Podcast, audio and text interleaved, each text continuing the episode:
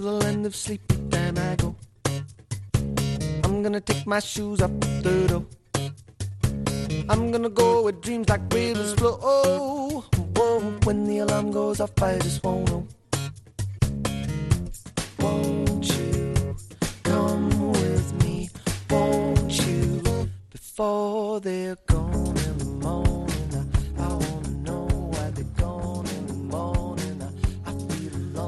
pues vamos ahora a ir saludando ya a nuestros invitados e invitadas. Sofía Marroquín, ¿cómo está Sofía? Pues muy bien, Coldo Gunón. Bien, ¿no? Sí, bien. Viernes, vale. bien. Xavier Ayerdi, ¿qué tal estás? Muy bien, muy bien. Oh, qué, qué maravilla, cómo entra. Miquel Jauregui, ¿qué tal, Miquel? Muy bien, Coldo.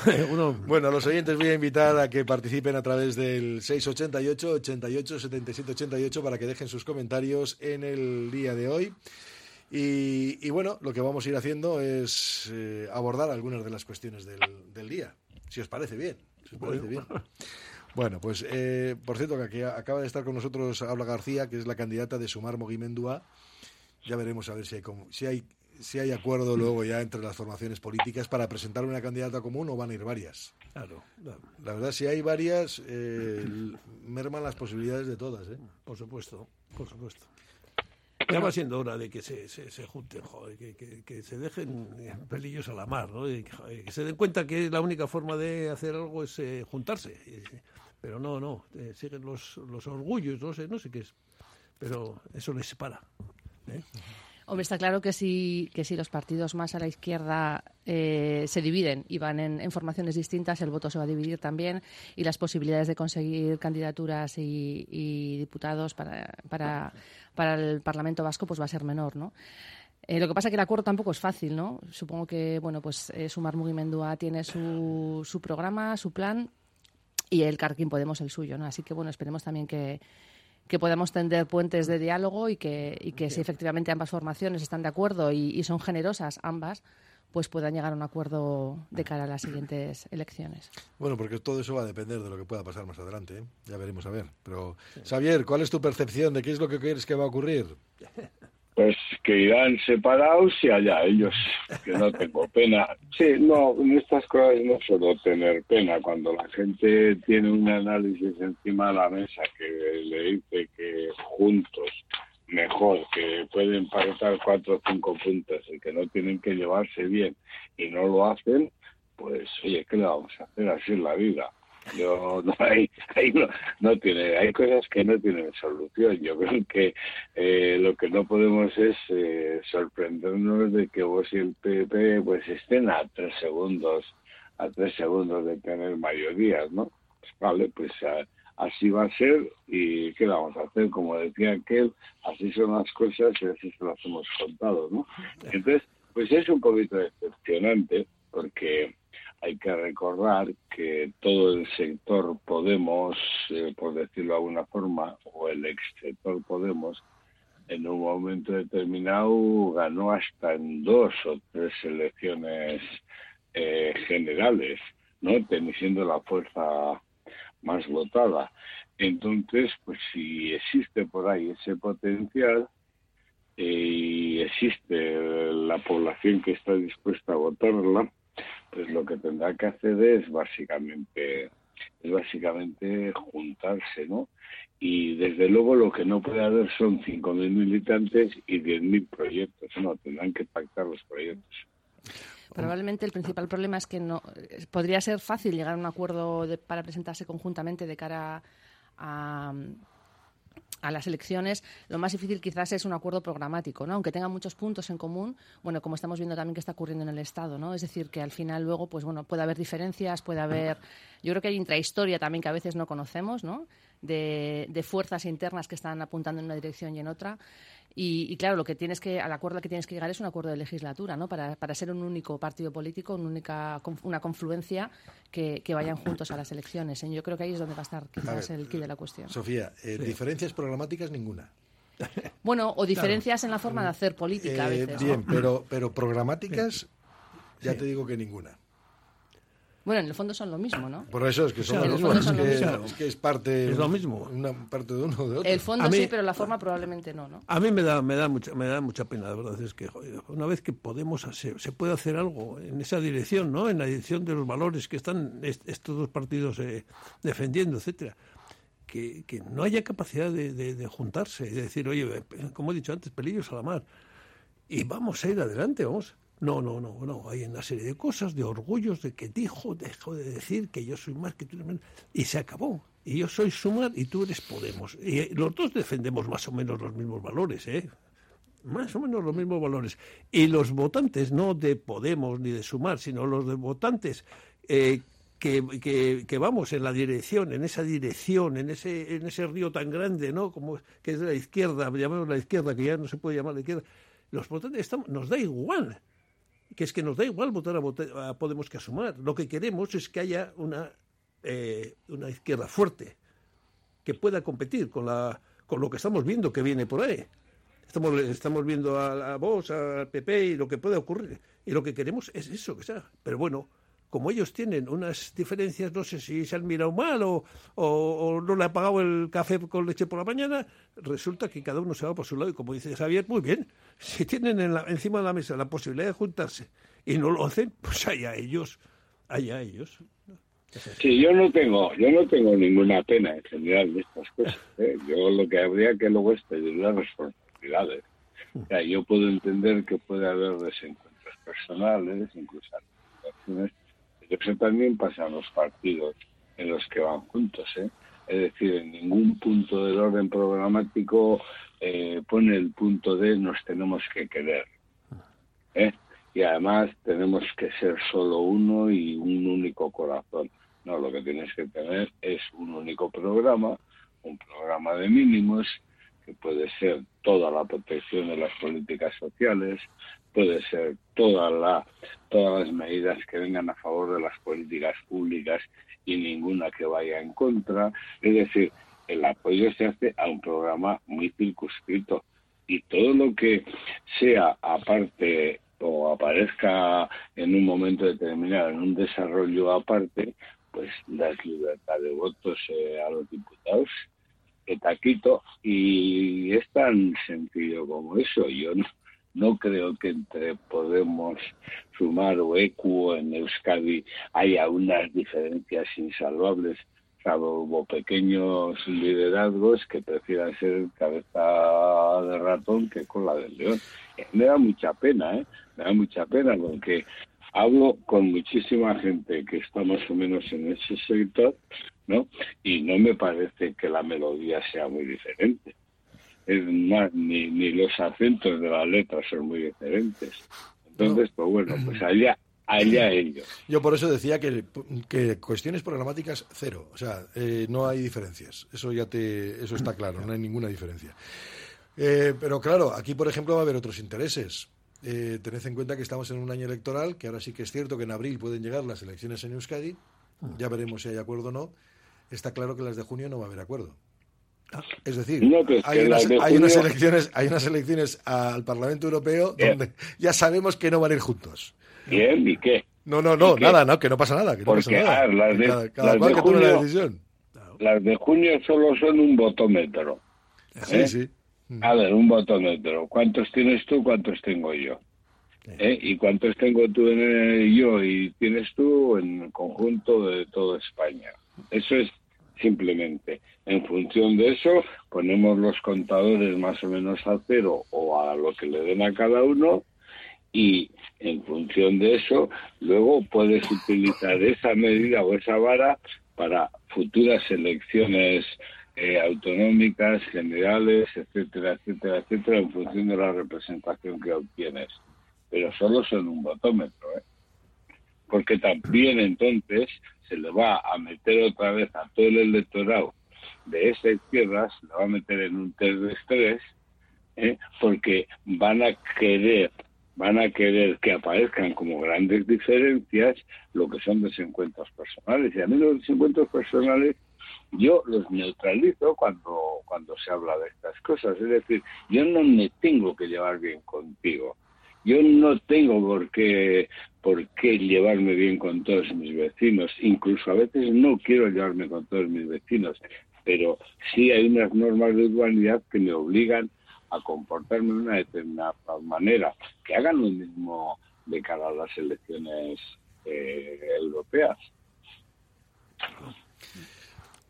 No, iba, iba a comentar que, yo creo que no sé si hay desencuentros personales, pero lo que sí que lo que sí que creo es que la forma es importante, ¿no? Es decir, cuando Sumar Mugimendúa llega llega a Euskadi con una candidatura para proponer a las siguientes próximas elecciones vascas y establece que esa es la candidatura que quieren poner en una posible confluencia con el Carrequín Podemos, el Carrequín Podemos ya estaba en Euskadi con representación parlamentaria, también tenía su candidatura elegida, ¿no? Por lo tanto, en un proceso de confluencia eh, creo que, que, uno de los elementos clave es que la propia confluencia en su conjunto puede elegir la candidatura que quieren presentar. ¿no? Entonces, esta fo la forma, eh, la manera en la que haces las cosas también es importante y entiendo que desde ahí también pues bueno, hay que trabajar porque si no se llega a esa, a esa confluencia con, con, transparencia y con, y con las cartas sobre la mesa, pues la decisión va a ser más difícil. ¿no? Y Europa es cierto, y, y ahí concuerdo contigo, Xavier, que, que es un electómetro, como dices tú, pero también es, no hay que recordar que son elecciones muy importantes. O sea, lo que ocurre en Europa nos afecta y mucho. Es decir, toda la legislación y todas las propuestas que se vayan a aprobar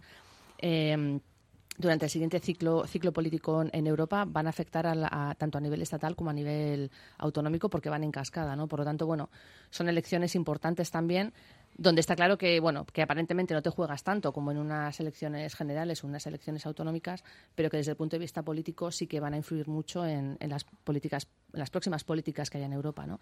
y recordemos que también en Europa todos los movimientos de la ultraderecha están muy fuertes también en muchos países y son unas elecciones importantes puede haber un cambio en, de fuerzas en el Parlamento Europeo que no sería nada, nada recomendable. Bueno, dicen algunos, algunos oyentes, eh, un oyente dice que no acaba de entender las diferencias que puedan tener entre Sumar y Podemos, que deberían ser entre muy pocas y ninguna. Otro oyente que dice toda la izquierda votar a Bildu y luego añade BNG y Esquerra. Así que ya suprime, suprime, suprime, ya todo. Eso es lo que se llama llevar al agua propio molino. sí, por eso. Sí. Bueno, dice, por mucho que razonemos sobre Podemos, mientras haya mujeres, dice, hombre, no, no, voy a callarme, ¿no? Es que no, no había terminado de leer. No. No, no, no, no, porque no es así. Bueno, bueno, lo voy a dejar ahí. Dice, lo de la izquierda lleva mal camino, demasiado protagonismo, una persona, un partido, muy mal. Otros hacen referencia, dice, me ha extrañado, ah bueno, es otra cuestión que tiene que ver con Josué Orima, de la que hablaremos luego si queréis. Dice, demasiada gente en política, mientras no se cambie la forma de hacer política y sean listas abiertas y personas con capacidad y voluntad de solucionar problemas, dice, la política está tóxica. Bueno, es lo que dice este oyente. Otros dicen que el problema para que no se pongan de acuerdo solo es quién es el que se va a colocar en las listas, porque todos quieren entrar y vivir de la política y no tienen votos para todos. Bueno, pues esto es lo que, lo que hay. Hacemos un paréntesis y continuamos. Radio Popular, Herri Ratia. Año nuevo, persona nueva. Con independencia de lo que nos depare en los próximos 365 días, dormir es esencial para nuestro bienestar. Igual que queremos que nuestro teléfono esté al 100% cada mañana, también hay que recargar el cuerpo para empezar un nuevo día. Hagamos que cada minuto de sueño cuente con una cama Suite Deluxe. Aprovecha los Showroom Sales Suite Deluxe y empieza a descansar como te mereces. En Óptica Lázaro estamos de rebajas de enero. Gafas completas monofocales o progresivas incluso de sol, con hasta un 50% de descuento. Y celebramos 37 años contigo con un cheque regalo de 37 euros acumulable a otras ofertas. En Madrid 8 Pozo Coeche Basauri, Óptica Lázaro, único centro Barilux especialista. Cada vez tengo más visitas en la web. Ayer me entró el primer pedido por Instagram. Ahora tengo ordenada mi base de datos de clientes y puedo enviarles mis ofertas. He conseguido salir en los primeros puestos de Google. He averiguado por qué apenas tenía ventas en mi web y ya me lo han arreglado. Euscommerce, el programa de transformación digital del Departamento de Turismo, Comercio y Consumo del Gobierno Vasco, gestionado por las cámaras de comercio vascas. Llega la revolución de la salud de Bilbao con Salt Room. Experimenta la aloterapia, una terapia natural que utiliza micropartículas de sal mineral. Desde los tres meses en adelante, beneficios notables en la respiración, deporte, sistema nervioso, piel y oído. Visítanos en la calle Eros 4 y respira bienestar. Llega el otoño a Ramón Ezquerra Peletería. Arena, camel, rojo, los colores de la temporada en chaquetas, cazadoras y en pellizas, en tallas desde la 36 a la 54. Ramón Ezquerra Peletería, Correo 23, Casco Viejo. En Alfombras Orientales Masarrat traemos el confort de Oriente a tu hogar. Dale a tu casa la belleza y calidez que se merece con nuestras alfombras. Ven a vernos y descúbrelas en persona. Alfombras Orientales Masarrat, calle Ledesma 20 Bilbao. ¿Quieres probar un poco de Italia en Bilbao? Descubre el Giardino de la Nona y su maravillosa comida italiana. Pastas tradicionales, pizzas artesanas y otras delicatessen. Il Giardino de la Nona, cocina italiana de altura en Bilbao, Alameda Mazarredo 18. Por algo tenemos las mejores puntuaciones en Internet. Reserva en el 94 430 06. Egunon. Bueno, pues estamos aquí en este tiempo de tertulia y, y mira, eh, antes has mencionado precisamente, Sofía, lo de esta extrema derecha rampante que está por, por Europa, que por cierto tiene un discurso, eh, no voy a decir sorprendente porque es conocido, es viejo conocido, ¿no? El discurso este de sacar a la migración a pasear últimamente, cosa que está pasando de repente en Madrid, que me llama mucho la atención pero que el, yo no sé, a, a ver, afortunadamente creo que aquí en Euskadi esto no entra en campaña, pero viendo pero viendo viendo lo que está sucediendo en otros lugares es que me quedo un poco perplejo, ¿no? Porque están, están entrando a saco con asuntos muy delicados, muy graves, para mí, ¿no? No sé. Y, Sí, las y esto últimas- tiene que ver muchas veces con una ideología... Jesús, que de ruidos tiene Xavier por ahí. Con una ideología, una ideología muy así, ¿no? Muy especial. Hombre, las últimas declaraciones de, de Ayuso en Madrid han sido espeluznantes, ¿no? Es decir, cuando alguien ante un micrófono y sin ningún pudor relaciona de manera directa eh, personas migrantes con violaciones sexuales, personas migrantes con delincuencia, personas migrantes con... Con bueno, sarna. con sarna.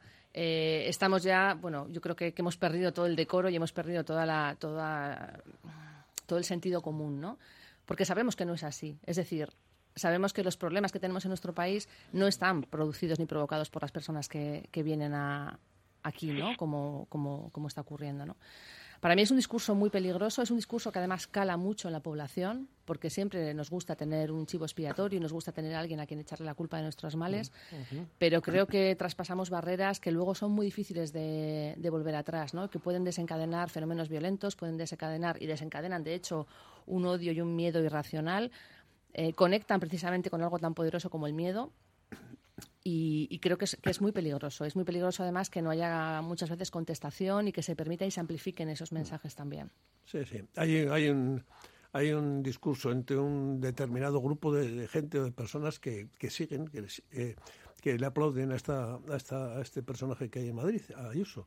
Que la verdad es que yo estoy absolutamente, eh, eh, no sé, despistado, porque esta mujer dice unas cosas que digo yo, esto no sé, no es ni política, ¿no? Yo no sé, es que no es ni política. Dices, y, y no sé, dicen que le aconseja un señor que ya conocemos todos, ¿eh? pero si está, no para de tirar basura a su, a su, a su futuro currículum. Es que su- en, en su currículum dentro de 5 o 10 años va a estar lleno de Pero- basura, pero- ¿no? pero va fenomenal por Eh, ahora, ¿eh? No, no, bien, bien, bien, pero cuando, basura, pero le va encantado. Pe- o sea. pero, pero cuando le, cuando le llegue a llegar a... Y luego, en, eh, como bien decías, en- dentro de la, de la población es que hay un montón de gente que eh, no solamente es el miedo, es, es, la economía. Si yo estoy oyendo cosas, dice, oye, a estos que vienen por fuera, ¿por qué les pagamos? ¿Y por qué les, eh, les dan el autobús gratis? Estas cosas, ¿no? Y, y no, esto no hay derecho, porque nosotros, y joder, luego te das cuenta que son los que están trabajando, los que están cotizando a la seguridad social y están pagándote la, inyección para, para la gripe que te pones, son los que te están pagando igual que tú. Y son personas igual que tú. Eh, no creas, no, no, no creas, no quieras crear una, eh, pues una especie de, leyenda sobre que estos personas, personajes son malos de, de malo no tiene nada. Tiene unas culturas, eso sí, completamente distintas, no completamente, algo más distintas a las nuestras, que eso hace, da una riqueza tremenda. Es que yo disfruto cuando estoy con una persona que tiene una cultura distinta a la mía, porque él me enseña cosas, yo le enseño cosas y nos divertimos. Pero no es mala persona, no es un sinvergüenza, no es una, cara- una cara dura. Pero esa- esas, esos discursos lo que hacen es calentar el- ese asunto, echarle, echarle abono a ese grupo de personas que son bastante inteligentes. Eh, bast- bastante contrarias a las, a, a- a las, a las cosas un poco de, de izquierdas y así. Y, y la verdad es que eh, a mí a mí me causan bastante asco cuando, cuando- Eh. sí, cuando una persona me dice es que es que a estos les estás págales tú el otro día me decía uno oye eh, si no si, es que les pagamos esto y le digo joder por Dios que son y me dice oye haz una cosa llévatelos a tu, a tu casa Bueno, eso es un discurso. Mira, Xavier sabe de Ah, eso por porque Dios, Xavier, como por trabaja Dios. en esos ámbitos y sabe Por- exactamente dónde están todos los estereotipos, ¿verdad, Xavier? Pues sí, pero diría que, que el contexto europeo ahora mismo es peligrosísimo. Es peligroso. peligrosísimo y por eso y por eso todavía tengo bastante menos compasión por las izquierdas fragmentadas es decir que les que quiera, hagan lo que quieran que luego digan ay no pensábamos que íbamos a tener estas consecuencias pues sí vas a tener estas consecuencias porque realmente estás contribuyendo objetivamente con base en tu purismo eh, en que se vaya conformando este este juego de, de fuerzas electorales. Tú sabes lo que está pasando en el mundo, no puedes decir que nadie te había avisado. Luego, eh, las formas pueden ser importantes, pero el fondo en este momento eh, aterroriza, ¿no? Cuando Macron ahora te vuelve otra vez a las medidas, y claro, como suele decir Manuel Subero, es que el político es votívoro come votos, ¿no? Y se alimenta de votos, pues al final, cuando ve que a alguno de sus lados hay una fuerza absolutamente o absolutamente xenófoba o abiertamente racista, es lo primero que hacemos, y mira que se explica y se vuelve a explicar, que lo que hace falta aquí son, al final, pues poner vallas de seguridad solo de seguridad, ¿no? Para que tú no asumas el discurso de estas fuerzas, entonces, ¿qué es lo que hacemos? Resulta que al final eh, nos convertimos en malas copias de esas fuerzas racistas y de esas fuerzas xenófobas y terminamos asum- asumiendo su propio discurso, ¿no? Entonces, el tema es que dentro de lo que cabe, dentro de lo que cabe, todavía en España podemos decir que hay un margen de maniobra, ¿no? Pero un margen de maniobra donde eh, cada vez pues los límites del movimiento van a ser más estrechos y ahí tenemos un problema, ¿no? Y hablabais de la Ayuso, ¿no? Cuando nos llaman malnacidos y no sé cuánto más, no sé qué tantas cosas más, a un tipo que le gusta Ayuso y la fruta y que es de los tercios reales, ¿no? Entonces dices, ¿sabes aquí de qué está pasando? Pues por un lado, que la vieja derecha lo que quiere es la gran España por un lado y lo que lo que quiere es recuperar ese terreno que ha perdido. Entonces, pienso que en esa situación en la que la xenofobia se va a extender en Europa, se va a, este- se va a extender en Europa, donde el pacto migratorio europeo no ha resuelto nada y donde estamos externalizando todas las fronteras, pues al final esto nos va a pagar factura, nos va a pasar factura. Y la factura es que estas fuerzas van a ir ganando, probablemente Trump vaya a arrasar, ¿eh? Se nos ha ido salir ayer. ¿no? Pero bueno, probablemente Trump arrase, sí, no discuto. Y además hay que recordar, yo esta mañana recordaba una frase de Donald Trump en la campaña electoral, en la previa, cuando hacía referencia a que de México no nos viene lo mejor. Nos vienen criminales, violadores, eh, traficantes de drogas. Eso decía Donald Trump, así basó su campaña y así consiguió ganar. Bueno, ganó. eso y que iba a construir un muro muy grande. Sí, sí. Que por cierto, ya la parte del muro estaba hecho. Sí, sí, te has quedado con Donald Trump, que yo lo estaba completando con lo que ocurrió en la campaña electoral de Donald Trump, que fue el primero que sentaba las bases eh, de, bueno, una política de desprecio absoluto a lo que llega, ¿no? Cuando criminalizaba a todos los mexicanos que querían pasar la frontera, precisamente. y, y a los que necesitas para seguir manteniendo Claro. tu propia sociedad, porque el tema es que la, la como es históricamente la persiana de la sociedad se ha levantado gracias a todas las mañanas, gracias al trabajo no pagado de las mujeres y ahora es gracias al trabajo no pagado de las mujeres autóctonas y extranjeras, ¿no? Básicamente. ¿eh? Y a la población extranjera también en general, simplemente por los famosos trabajos que hacen, ¿no? Los las tres P's, ¿eh? penosos, peligrosos y precarios. Entonces, bueno, pues en vez de estar planteando qué necesidades vamos a tener de aquí a 20, 30 años en los que va a desaparecer medio millón de la población autóctona simplemente por cuestiones naturales de, de edad, no, pues en vez de eso, pues estamos aquí eh, diciendo verdaderas burradas, verdaderas burradas, precarizando más la situación y muchas veces ayudando al discurso de la extrema derecha. Yo creo que nos falta, nos falta a veces un poco como de ab- abrir un poco el foco, ¿no? Es decir, los fenómenos migratorios se han dado durante toda la historia y se van a seguir dando. Esto es intentar poner puertas al campo y es imposible, ¿no? Ahora mismo hay en torno a eh, eh, más de 50 millones de personas que han cambiado de, que, que han salido de sus países, que son personas migrantes dentro de sus propios países o fuera de sus fronteras, ¿no? Y es un fenómeno que va más y que va a seguir ocurriendo, ¿no?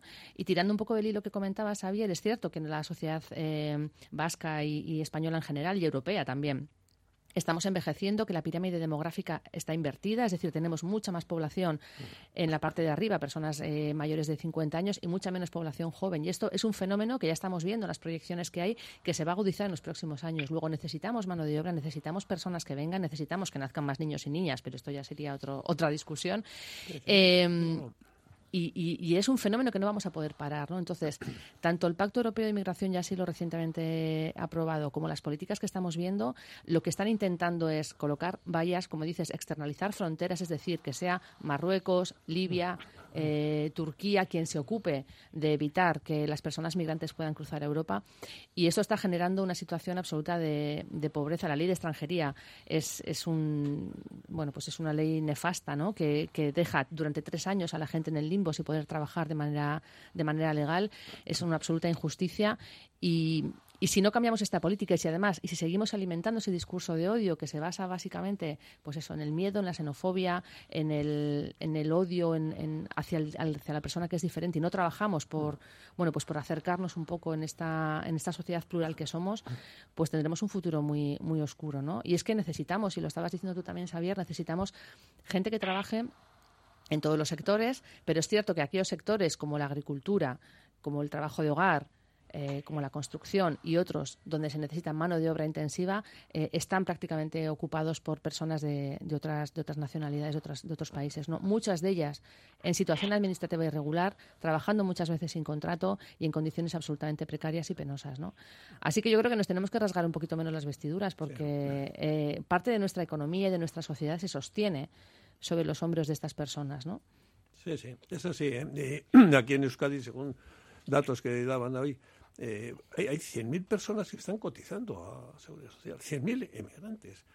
Dice que son la mayoría son colombianos, rumanos, eh, marroquíes, etcétera, pero 100.000 personas. ¿Cuán- No sé, vamos, si pudiéramos hacer un cálculo de la cantidad de em- inmigrantes que hay en, Euskadi, no los estos están censados porque son estos están pagando, el resto los que no tienen lo que decimos los papeles, etcétera. Si podríamos ver diríamos, oye, es que todavía hacen falta más, ¿eh? y esos esos que andan sin papeles habrá que, no no no vamos a cortar esta eh, esta entrada de gente, porque es que además están haciendo, como dices tú, eh, la población está envejecida, eh, los, eh, las jubilaciones anticipadas eh, aquí son una cascada ¿eh?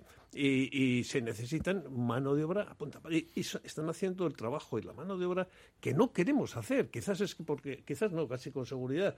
La, la población, la población autóctona, los autóctonos normalmente hemos llegado a unos niveles, la gran mayoría, un porcentaje muy alto, unos niveles de bienestar, que ya eso de ir a trabajar de camarero no vale, y, de subirte al andamio tampoco vale, y coger un camión y eh, repartir paquetes y eso tampoco vale. Entonces, claro, esta gente no lo hace y lo hace muy bien y nos ayuda.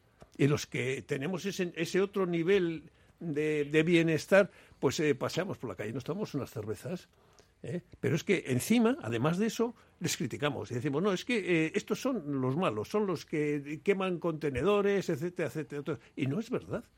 No es verdad. Pero bueno, es un discurso Bueno, que, es- que ahí el- está. El problema está que el discurso se instala y que muchas veces en el imaginario, pues eh, esto algunos lo llevan ya a gala, ¿no? Y, y no quieren ver otra realidad. Da igual las encuestas. Yo, como siempre pongo el ejemplo, lo que te pasó a ti, Xavier, cuando tú estabas dando datos y te dijeron, bueno, esa era su opinión, y a partir de ese momento yo apago la persiana y, y vámonos, ¿no? Porque claro, tú das datos, por ejemplo, dices, mira, eh, le podemos mandar un dato a Isabel Díaz Ayuso sobre inmigración y delincuencia para que compruebe exactamente ¿no? que no que no están relacionados en absoluto ni siquiera estadísticamente. Claro. Pero bueno, es igual, que da lo mismo. Claro que hay de extranjeros delincuentes, por supuesto que hay delincuentes, no tengo ninguna duda. No tengo ninguna duda en todo eso, pero no tiene nada que ver. Fíjate, aquí tienes 100.000 trabajadores que están trabajando todos los días, como cualquiera de nosotros. Pero bueno, oye, esa es una... A ver, habrá 180.000, 100.000 con papeles. Sí, sí, sí, por eso. Eso es. Pero bueno. Pero bueno, no, no, Eh, es porque... esto, esto lo que nos exige es, eh, digamos, responsabilidad a quienes tenemos esta visión del mundo, ¿no? Porque esto contárselo a alguien que, que opina de esa manera, pues lo- no se puede perder el tiempo, ¿no? La estrategia entre humores siempre decimos que, digamos, el área de la tolerancia teórica tiene que sujetar a los ambivalentes para que no se conviertan en reacios. Entonces, lo que tenemos que hacer es eh, tener muy claro con quién con quiénes debemos hablar y con quién merece la pena pues debatir, discutir o argumentar y, generar una corriente a favor porque el tema además el tema a partir del año 25 30 que se acelerará e intensificará en el año 30 es que eh, donde se va a necesitar casi 300.000 personas no solo ya va a ser el ámbito doméstico, el ámbito de los servicios, el ámbito de, de, pues eso, no como más precarizado, sino se van a necesitar 300.000 personas para el ámbito industrial. O sea, no es que los vascos no queramos hacer y entonces se lo propongamos a otros. El nuevo problema que tenemos, el nuevo problema que tenemos y que es muy interesante es que no hay gente para esa para cubrir esas Pues necesidades. ama- acabamos de verlo, Xavier, ahora mismo, que ha tenido que abrir Osakidecha la mano para contratar precisamente facultativos, enfermeras, enfermeros. eh, Claro, y eso, y eso, solo es, eso solo es el comienzo. No, no, este es el principio, es evidente que es el principio solamente. Pero bueno, Sí. yo, yo te digo que aquí, por ejemplo, ahora mismo hay sectores, el de la construcción, cuando habla de 200.000 personas, no está hablando del que lleva el ladrillo, ¿eh? Sí, pero también el sector. está hablando de- cuando no digo está hablando de la carretilla, no cuando hablando estoy eso. hablando del industrial, el sector industrial, estoy hablando ya de que en muy poco periodo habrá que formar a jóvenes, digamos, de forma acelerada, ¿eh? en procesos industriales, porque resulta que no hay, objetivamente no hay población que pueda suplir, suplir a la población que se está yendo de esos mismos puestos. Entonces no es solo la construcción que parece que No, no, no, tiene que ser de poco valor añadido y de simplemente mano de obra Que es- que manual. No, no, no. Es que ahora pasamos a una nueva fase. Es decir, la máquina herramienta del Goibar necesita gente. Sí, sí, no, no. sí. La máquina eh, herramienta del Goibar de alto de alto valor añadido necesitará gente. Y no existe gente para eso. Bueno, Pues- eh, así es, sí. eh, tenemos una universidad en Mondragón que, que trata ese asunto. Lo que pasa es que no da, no da para todo. Que no, no, que no, que no, dan, no no da dan. para todo. Bueno, dicen algunos oyentes, algunos dicen que en los años 60 también eh, hacían los trabajos que nadie quería. Habla de, ah, habla de las personas que, que vinieron, también decían, o que iban fuera, eh, pues que hacían los trabajos que nadie quería, ¿no? Eh, que servían las Los casas y demás. los años 60 fueron diferentes. Sí, era Los años 60 confluyeron los autóctonos que bajaban de, de los baserris con la población que vino de España para una industria que renacía. Y era un trabajo mucho más manual y ahora va a ser un trabajo más tecnológico. En ese trabajo tecnológico se va a requerir mucha formación y mucha formación continua. Otro oyente dice que cuando que aquí cuando nos llamaban maquetos no lo tuvimos nada fácil, mucho más difícil que hoy en día lo tienen los que llegan, dice, que no se nos olvide, dice este oyente. Otro hace referencia, dice, los españoles que hacían eh, 1960 se fueron a trabajar a Europa, también hacían las tres P's que decíais antes, ¿eh? O sea, los peores trabajos, pero añade una cosa el oyente que no me gusta, porque dice, pero no delinquían. No, es que tampoco delinquen los que están aquí haciendo trabajo. No, no, no delinquen, es que no delinquen, que no delinquen, que delinquirán unos cuantos, que no digo que no, pero Es que es una... Mira, yo Que no, sí, no, pero no, pero tampoco conviene ahí volverse loco en... No, no, que no voy a volverme loco. También un oyente, mira, ya que dice, ya que está Yerdi, que dice, ¿cuándo va a hacer un estudio? Le propongo que inicie un estudio sobre cuántos habitantes de Bilbao nunca van a San Francisco por, eh, por miedo o alrededores. Dice, pues no sé si hace Bueno, falta hacer un estudio. Bastantes, pero luego ya cuando se tape se tape la entrada del tren de alta velocidad, todas estas cosas, ahí se va. No, no, no, no lo digo de cachondeo. No, se va a quitar Eh, la brecha, sí, la, la barrera. se, ¿no? se va se va a abrir una vía muy interesante y esperemos que entonces pues eh, la ciudad sea más abierta porque antes del camino general o la vía general para ir de la zona de Indaichu a la gran eh, al casco viejo pasaba por pasaba por San Francisco o sea Sí, sí. que, que ahora son pues bueno hábitos nuevos y que el comercio también pues se ha establecido en el centro de la ciudad, en el centro nuevo de la ciudad, ¿no? Entonces era el casco viejo. Bueno, pues hacemos un pequeño paréntesis y continuamos. Radio Popular, R. Ratia, 100.4 FM y 900 Onda Media.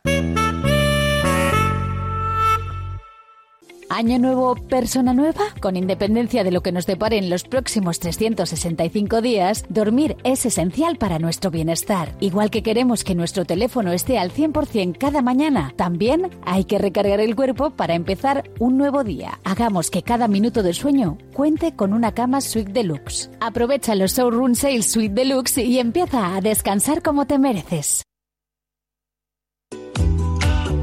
Calzados Alonso, especialistas en calzar al hombre en Bilbao, está de rebajas. En Calzados Alonso te encuentras cómodo a la hora de elegir los mejores zapatos. Trabaja en calidad desde el número 38 al 47 y zapatos de anchos especiales. Desde 1940 en Astarloa número 2, calzadosalonso.com.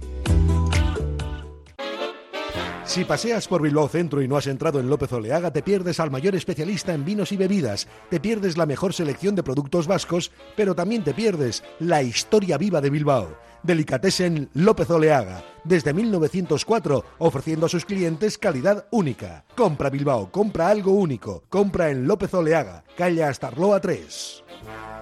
Si tienes una hija o hijo menor de tres años, puedes beneficiarte de nuevas ayudas para su crianza. 200 euros mensuales hasta que cumpla los tres años y para la tercera o sucesiva hija o hijo, la ayuda se prolonga con 100 euros al mes hasta los siete años. Infórmate en el 945 062 040, Igualdad, Justicia y Políticas Sociales. Gobierno Vasco, Euskadi, Bien Común.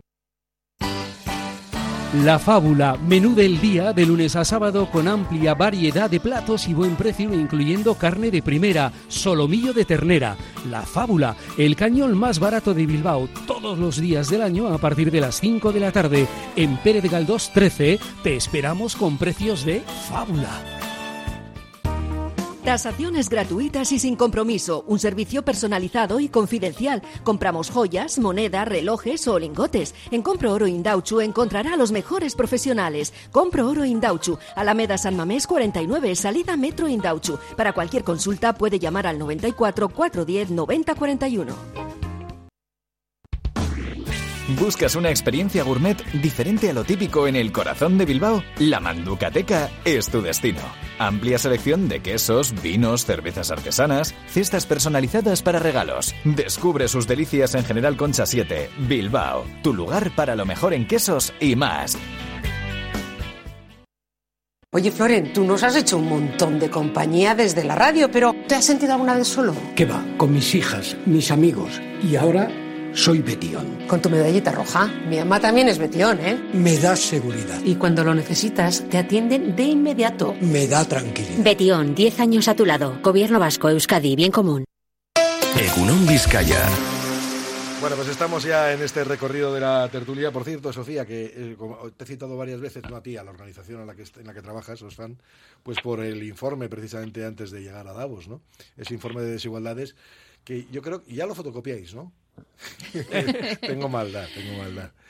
No, digo que es un informe fotocopiado porque es que realmente las desigualdades no, no crecen. Y esto, a ver, ayer, por ejemplo, pues que si los súper ricos están pidiendo que nos suban los impuestos. Bueno, ya, pero... Sí, como- cuando dices que lo fotocopiamos, es que la realidad no cambia tanto de un No año cambia, para otro. no No, cambia no cambia tanto. Y entonces, quienes estamos mirando esa parte de la realidad, pues lamentablemente tenemos que decir año tras año que nuevamente la desigualdad eh, de riqueza crece y además ha crecido en los últimos, desde que se inició la década de 2020, eh, de manera exponencial, ¿no? Y que las cinco personas más ricas, pues han duplicado su fortuna. Y esto, lejos de ser consecuencia de que hayan tenido suerte, trabajen mejor que nadie o hayan aprovechado las oportunidades, pues responde a un sistema que, que está permitiendo que esto ocurra. ¿no? Eh, también hemos visto, por ejemplo, que las empresas que, mm, que más, que más ganan, que tienen mayor, eh, mayor valor de mercado, eh, son también las que menos impuestos están pagando. Esto es algo que también venimos diciendo porque tampoco está cambiando. Es decir, seguimos viendo cómo quienes más tienen pagan menos de lo que les corresponde. ¿no? Y, esta, y, y su riqueza depende de esto también. ¿no? Hay algunos, en este informe hemos hecho una mirada a nivel mundial, pero también una mirada con foco en España. Y lo que hemos visto aquí es que sectores muy estratégicos, como el sector, por ejemplo, eléctrico, pues también está sufriendo una fuerte concentración de empresas. Eh, prácticamente el 87% del mercado está en manos de muy pocas empresas y tenemos un alto porcentaje de, de población, por ejemplo, que no va a poder poner la calefacción este invierno porque, porque efectivamente el precio de la luz o el precio del gas está, está, está por las nubes. ¿no? Así que, bueno, estamos viendo también que la mayor parte de beneficios de las empresas eh, están yendo a parar a las manos de los grandes directivos y los accionistas. Prácticamente eh, 86 de cada 100 euros de beneficio están sirviendo para, para retribuir el capital. Y esto es una mala noticia. Es una mala noticia porque por el lado de los salarios, por los salarios no crecen todo lo que nos gustaría. Eh, las hipotecas están por las nubes. Tenemos 14 millones de personas afectadas por subidas hipotecarias en nuestro país. En fin, que el panorama, pues efectivamente, no ha mejorado y es que además, lejos de mejorar, pues la tendencia sigue siendo a una mayor superconcentración de riqueza en pocas manos y, eh, pues eh, si hablamos a nivel mundial, Ya. prácticamente 5.000 millones de personas que siguen, que siguen viendo cómo su nivel de riqueza no consigue aumentar. ¿no? Sí, qué duda cabe que, que las empresas o los que más tienen, ¿no? Pues tienen más posibilidades de, de evadir o, o de pagar menos a la Hacienda, ¿no? Me llama mucho la atención lo que dices que efectivamente los los eh, beneficios, los resultados de muchas empresas están yendo a parar a manos de a manos de los directivos. Y eso es así, ha sido toda su vida con los bonos. Es decir, eh, la gente, el- el- la tropa que hay abajo, pues le pagamos, bueno, pues lo que dice el convenio ahora, pero estos que están aquí arriba, mira, hacemos una, una, una asamblea o una y bueno, y votamos, todos los accionistas votan, pero como tenemos nosotros todas las acciones de los accionistas, etcétera, pues decimos, bueno, pues al consejero no sé cuál, este no sé cuántos millones son. Y al final, eh, nadie, ningún accionista, que podían ser los únicos que digan eh, al consejo de administración, oiga, oiga, párese usted, párese usted, no le dé este tanto dinero y reparta nosotros, por ejemplo, ¿no? Pues no, eso ya no, no, no se puede hacer. Es decir, que eh, la desigualdad va a seguir estando, va porque ¿qué hay, ¿qué hay por ahí en medio? El dinero. Y el dinero la gente se puede matar, se mata por dinero, ¿no? Y es así. Pero vemos cosas de escándalo, ¿no? Los, los, premios o los dineros que ganan los grandes, eh, los deportistas, etcétera, ¿no? Que te llaman la atención, que luego encima pagan en no sé dónde, o dejan de pagar, o no pagan, no se han dado cuenta, y como llevan tres meses o tres años sin pagar, les llama Hacienda, oye, que te va a meter caña, y te dicen, no, no, espera, te doy tantos millones y me liberas, como ha pasado ahora con la cantante esta, ¿no? Y- y- y la verdad es que los de abajo, pues cada vez menos. Cada vez menos. Esto tendría que tener una, una, un abanico, como decimos, ¿no? De, de, para, para pagar. El que más gana, que gane como tanto, y el que menos, que gane como tanto, ¿no? Y que, y que, eso, es- que, es- que haya un equilibrio. No, pero aquí el que más gana es infinito, ¿no? Y el que menos gana, pues es de la tropa. A veces pensamos incluso que, que estos súper ricos están lejos y como que nos da un poco igual, ¿no? Bueno, pues que los ricos ganen. A mí me importa, no me importa que los ricos ganen. Ellos lo, qué suerte tienen que pueden ganar tanto, ¿no? Lo que ocurre es que eh, ese poder que tienen tanto los súper ricos como las grandes corporaciones eh, sí que influyen en nuestra vida, porque están, por ejemplo, detrás de fenómenos que estamos viendo con muchísima fuerza en nuestro país que tienen que ver, por ejemplo, con la privatización de los servicios públicos. ¿no? es decir, detrás de las grandes corporaciones están los movimientos, por ejemplo, para privatizar la salud, en muchos países para privatizar el agua, para privatizar necesidades básicas y servicios básicos que deberían ser cubiertos por un estado de bienestar. ¿no? Por lo tanto, sí que nos afecta, porque la concentración de riqueza supone también concentración de poder. ¿No? Y detrás de, de gobiernos hay grandes corporaciones que están bueno pues moviendo sus hilos no solamente para, para ganar más dinero sino también para controlar hacia dónde van las políticas determinadas de un país ¿no? así que es un fenómeno bueno pues eh, que nos debería preocupar cuanto menos y, que esperamos también bueno pues que podamos seguir poniendo poniendo coto ¿no? a través de mejores legislaciones que, que hagan reducir los monopolios que, que exigen a las empresas pagar más que regulen cuánto nos cuesta subir el salario mínimo y qué poco nos cuesta eh, y, y, cuánto nos cuesta también a veces hablar de por qué no poner coto y, y tope a los, a los salarios máximos, por ejemplo, ¿no? Sí, que es que sí, donde sí, realmente claro. la diferencia es abismal. Y eh, esto que estás comentando, volviendo a lo, volviendo a lo de antes, ¿no? Eh, es que es tan importante este asunto que es que, que, pensar que dos fuerzas políticas aquí en Euskadi que tienen los mismos objetivos, que, que, no, que no sean capaces de darse un abrazo. Y entonces ya digo, bueno, ¿esto cómo lo vamos a hacer? Yo estoy de acuerdo que hay que hacer todo esto, pero oye, eh, esta gente que son los que van a manejar en el futuro o manejan ya eh, las políticas de, de, de, de, Euskadi, no, no, no son, son incapaces de, de abrazarse. Digo, bueno, pues eh, por eso decía antes que a mí me da mucha pena. Xavier.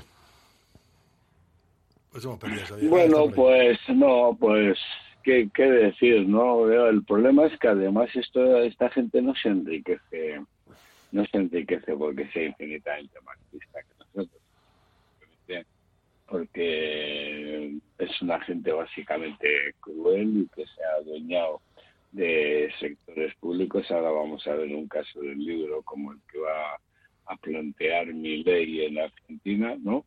Al final eh, es gente que ha accedido a empresas que históricamente se han mantenido gracias al trabajo de toda la sociedad y son esquimadores, simplemente esquilman y esquilman, esquilman, extraen, extraen y no tienen ninguna, como este, no tienen eh, ninguna mala conciencia, porque luego tienes, junto a esto, pues tenemos eh, esta gentuza como el Nadal, incluso como el John Rand en esta situación, que se dedican además a los que más se esquilman o a los que más se en este ámbito, ¿no? A, legitimarlos y a legitimar sus regímenes, ¿no?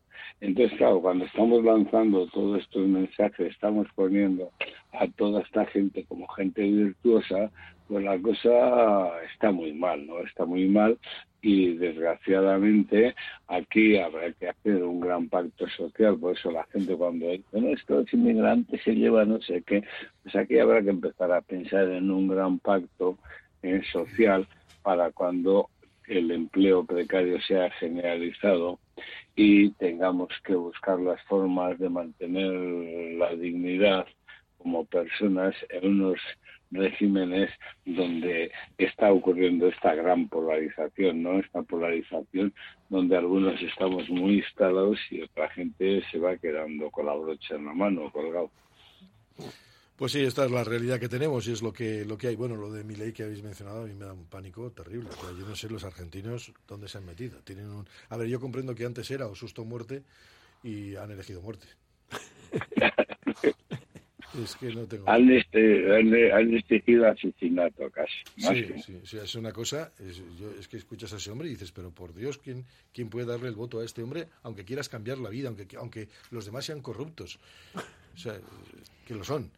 Lo sorprendente es que no ha engañado a nadie. O sea, era no, así no, ya no, antes de ser elegido, él, él se sabía así, que era así, era así, y está aplicando efectivamente lo que dijo que iba a hacer, ¿no? Así que, bueno, sí. aviso, aviso, a navegantes, ¿no? Cuando vamos a votar, ¿con qué estamos votando? Si con las tripas, con el corazón, con la cabeza o... Sí. o, o hay que dejar las tripas a un lado, hay que dejar las tripas a un lado.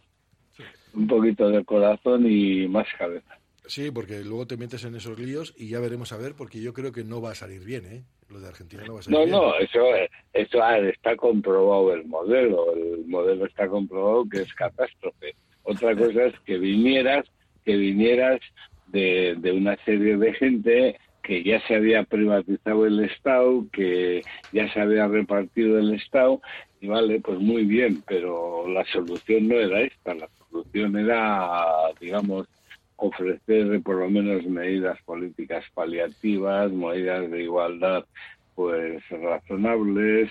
Eh, digamos, no, no, se va, a ver, eh, que mi ley se va a encargar de, de, de, igualar a todo el mundo lo tengo claro, sobre todo por la parte de abajo. Los va a mandar a todos, No, a, la, no, a todos a la miseria. Los va a mandar a la miseria a todos.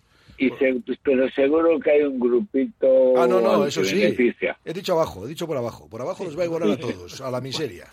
Bueno, eh, Xavier Ayerdi, Sofía Marroquín, Miquel Jauregui, que tengáis una buena jornada. Disfrutad del día, del fin de semana y de lo que tengáis. Eh, Venga, ondo ibili. Venga, Ondo Billy. Con Arnoya Rehabilitación cerramos tertulia y Egunon Vizcaya. Ahora enseguida las noticias, la última hora. Y después, después continuamos aquí en la sintonía de Radio Popular Herri y Ratia. El lunes volveremos. Agur, buen fin de semana, sed felices. o intentarlo por lo menos. Venga.